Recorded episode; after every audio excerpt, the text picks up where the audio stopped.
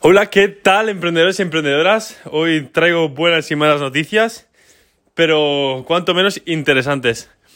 Quiero hablaros hoy de eh, que me metí otra hostia con la campaña de publicidad que os comenté el otro día, pero bueno, he descubierto, me puse a analizar la competencia y he descubierto qué es lo que se está haciendo ahora mismo. El problema es que está evolucionando todo demasiado rápido y voy como un paso por detrás siempre. Qué rabia, qué rabia, pero bueno, me voy enterando al final, ¿no? Ahora entiendo un poquito qué es lo que tengo que hacer para no ir este paso por detrás y también os lo contaré en este episodio. Para empezar, probé la campaña y la campaña funciona, por supuesto. O sea, ha vendido, pero no es rentable. Y eso es por varios motivos. Uno, ha subido la competencia. Dos, Facebook ha subido los costes de la publicidad. Y tres, eh, quizá hoy no sea rentable, quizá mañana es rentable. Depende, ¿no? Depende del tráfico frío. Que ese es el problema, ¿no? Que no tengo una comunidad detrás en Munifield. Ah, qué problema. ¿Qué problema? Porque esto hace que las ventas sean irregulares, ¿no? Imagínate que por cualquier motivo hoy la gente no está mirando el teléfono, pues hoy no vendo nada. Y mañana sí, mañana vende, todo el mundo, pues mañana vendo mucho. Y eso es una ansiedad constante, ¿no? Si tienes ya una comunidad que te va comprando, ¿no? Esos clientes fieles, pues siempre tienes un, mínimo de ventas diarios que a lo mejor te ayudan a ser rentable cada día. Vale. Ha habido otro problema. Eh, para los que conozcáis Facebook Ads, si conoces tú cómo funciona la publicidad en Facebook, quizá hayas oído hablar de lo que es una CBO. Una CBO es un optimización a nivel de campaña. Eso quiere decir que tú le dices, a, le dices a Facebook, mira, para esta campaña, para todos los adsets que hay dentro de esta campaña, eh, te doy 60 euros y tú los gastas como prefieras, ¿no? Y optimizas tú como tú creas y vas dando más dinero al adset que tú creas, ¿no? He hecho eso y dentro de, los dentro de la campaña probé una nueva estructura de adsets que había visto en un curso. Y bueno, el problema está en que uno de esos adsets era una, un adset súper abierto, ¿no? Era como... Si yo sé que mi cliente potencial son mujeres de entre 18 y 45 años, en España eh, pues ya está. No, voy a poner eso y no voy a poner ni intereses en pendientes, ni que están interesadas en joyas. Simplemente mujeres entre 18 y 45 años. Claro, te puedes hacer una idea del tamaño de esa audiencia, ¿no? Creo que eran 9 millones.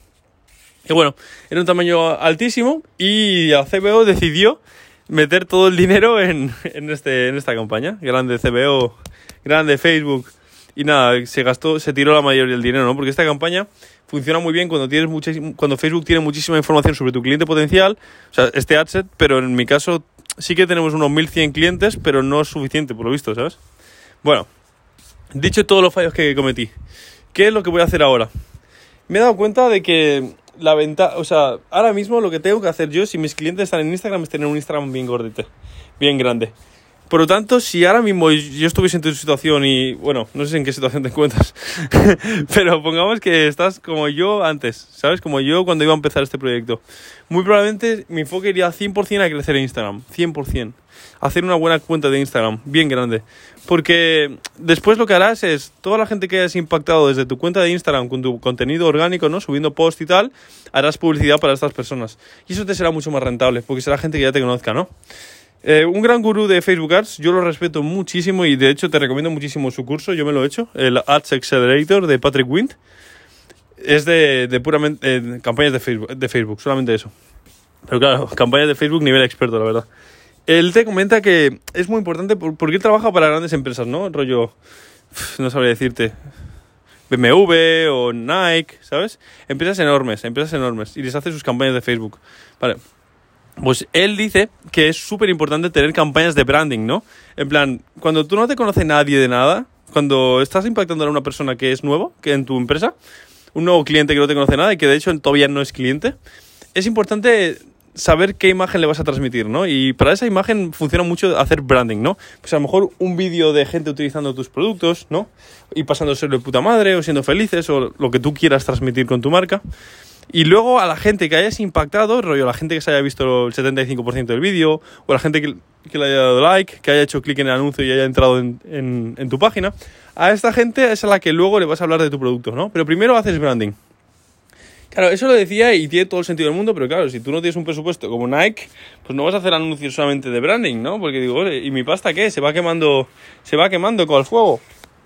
Así que la, la, lógica para los negocios más pequeñitos es hacer una buena cuenta de Instagram que es gratis, ¿no? Sí que lleva más tiempo, lleva más trabajo, pero bueno, al final tiene incluso mejores resultados, ¿no? Porque estás pico y pala cada día trabajando y dándole contenido a tu audiencia, ¿no?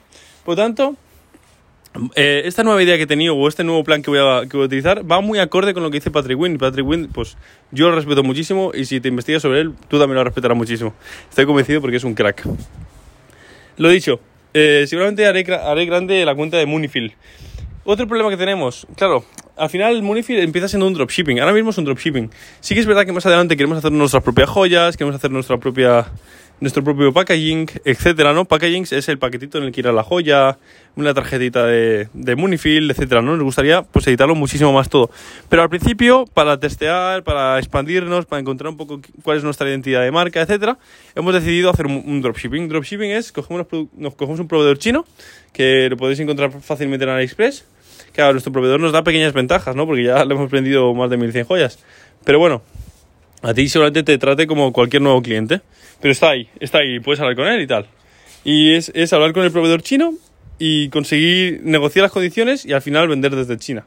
Porque nosotros no tocamos el producto, directamente es el proveedor el que envía el, producto al cliente, ¿no? Por eso se llama dropshipping. Claro, por este problema hay chicas que se han dado cuenta que el envío llega desde China, los envíos son un poco lentos, ¿no?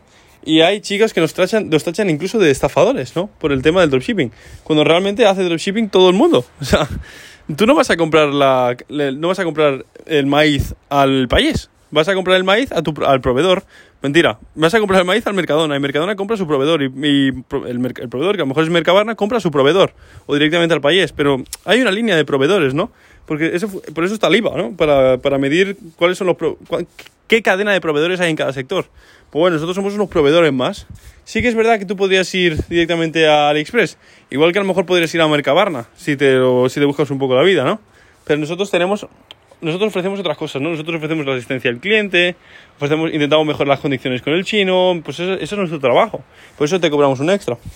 De todos modos, hay chicas que esto no entienden y claro, como yo no puedo hablar personalmente con todas, pues nos tachan de estafadores. El tener, y esto por supuesto me lleva las, ventas de, de Munifield. Por supuesto, el hacer la cuenta de Instagram grande, esto lo va a solucionar. Va a solucionar que si ahora mismo tenemos mil seguidores, pues es más creíble, ¿no? Que somos estafadores, pero si tenemos 40.000 o 50.000, pues ya parecemos una marca grande, ¿no? O si no una marca mediana.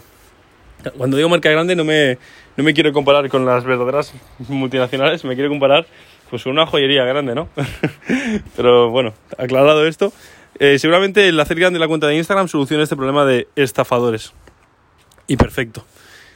Y ya está, ya está. Luego lo que he visto que hacen las, empresas que están funcionando ahora mismo, parecidas a la nuestra, es que la pasta de publicidad la invierten en retargeting. ¿Os acordáis de en el anterior episodio que os hablé de los low hanging fruits?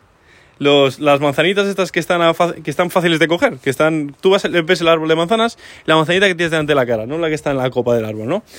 Vale, se dicen así porque son personas que que es más fácil venderles, ¿no? Alguien que ha entrado en tu tienda, le ha gustado un producto, lo ha añadido al carrito, pero no lo acaba comprando, es más fácil venderle a esta persona ese producto que a otra persona que no conoces de nada ni que conoce de nada tu tienda un producto nuevo, ¿no? ¿Será más fácil venderle al que ya te ha añadido el carrito? Pues eso. Em, simplemente se hace retarget, simplemente están haciendo retargeting de la gente que ya les están a punto de comprar. Y la gente, nueva, la gente que no les conoce nada, los atraen con su cuenta de Instagram grande. Por lo tanto, les sale, les sale gratuita el tráfico frío. Sí que es verdad que luego hacen un poco de apoyo al tráfico frío, en plan, sí que hacen algunas pequeñas campañas de tráfico frío, pero son campañas muy puntuales y con un sentido, ¿no? Por ejemplo, eh, gente que vaya a cumplir años, amigos de personas que vayan a cumplir años, amigos cercanos de personas que vayan a cumplir años en, los siguientes, en los siguientes siete días, por ejemplo, o en el siguiente mes. Pues a esa gente a lo mejor le interesa comprarle una joyita a su novia, ¿no? O a su amiga, o a quien sea. Vale, pues a esta gente le dices, le haces un anuncio concreto que le dices, cómprale a tu mejor amiga o a tu amiga que cumple años en breve esta joyita y le muestras tu joya, ¿no? Pues esta clase de campañitas más puntuales, ¿no? Pero no es una campaña como la nuestra de 30% de descuento hasta el domingo eh, y, está activo eso tres meses. es diferente. O descuentos puntuales y tal, sí que lo hacen. Pero bueno, al final en Facebook Ads se suele invertir el 80% del presupuesto en publicidad en captar personas nuevas, tráfico frío y el 20% en retargeting. Claro, si este 80% te lo ahorras, es mucho más fácil ser rentable, ¿no? si solamente haces retargeting. Además, estamos haciendo retargeting de gente que ya es parte de tu comunidad, que ya te sigue en Instagram, etcétera, etcétera, y es mucho más fácil venderle porque ya tienen un vínculo emocional contigo. Creo que este episodio ha ido cargado de valor. La verdad es que he pasado bastante ansiedad estos días y bastante rayadas. Y, este, este conocimiento es lo que he ido masticando estos días. Espero que te aproveche, porque a mí me ha sentado como una patada el tenerlo que descubrir. Imagina porque veías que no había ventas y tal, y, es rayante. Pero bueno, poquito a poquito. Poquito a poquito y yo os iré contando todo. Si te ha gustado este episodio, eh, me gustaría que me comentases qué te ha gustado más para tener yo una idea de qué tengo que hablar en los siguientes episodios, si no se ha entendido algo, si hay algo que no te gusta de cómo explico, me encantaría que me explicases sea lo que sea. Es que necesito hablar con vosotros y que me deis feedback para mejorar mi contenido. Al final estos episodios los estoy haciendo para encontrar mi voz, encontrar cómo quiero hablar con vosotros y cómo, y cómo te gusta más a, mí, a ti escucharme, ¿no? O sea, cómo me entienden mejor. Mi teléfono es 636 105 114 Apunta 636-105-104. No, 105-114. 114. Mierda, tío, la he cagado. 636-105-114. No me sé ni el teléfono. Eh, coméntame qué es lo que más te ha gustado del, del episodio. Y por último, pedirte, pedirte, porque al final es pedirte, si me haces una valoración de 5 estrellas en iTunes, no sé dónde estás escuchando este episodio, pero si lo haces, eh, una valoración de 5 estrellas en iTunes, ayudará muchísimo a que este episodio llegue a, más gente. Y yo intento aportar mucho valor en cada episodio, así que te lo agradecería muchísimo y posiblemente te lo agradezca muchísimo esa persona que encuentre este episodio gracias a ti, si le acaba ayudando. Dicho esto, eh, nos vemos mañana y un abrazo.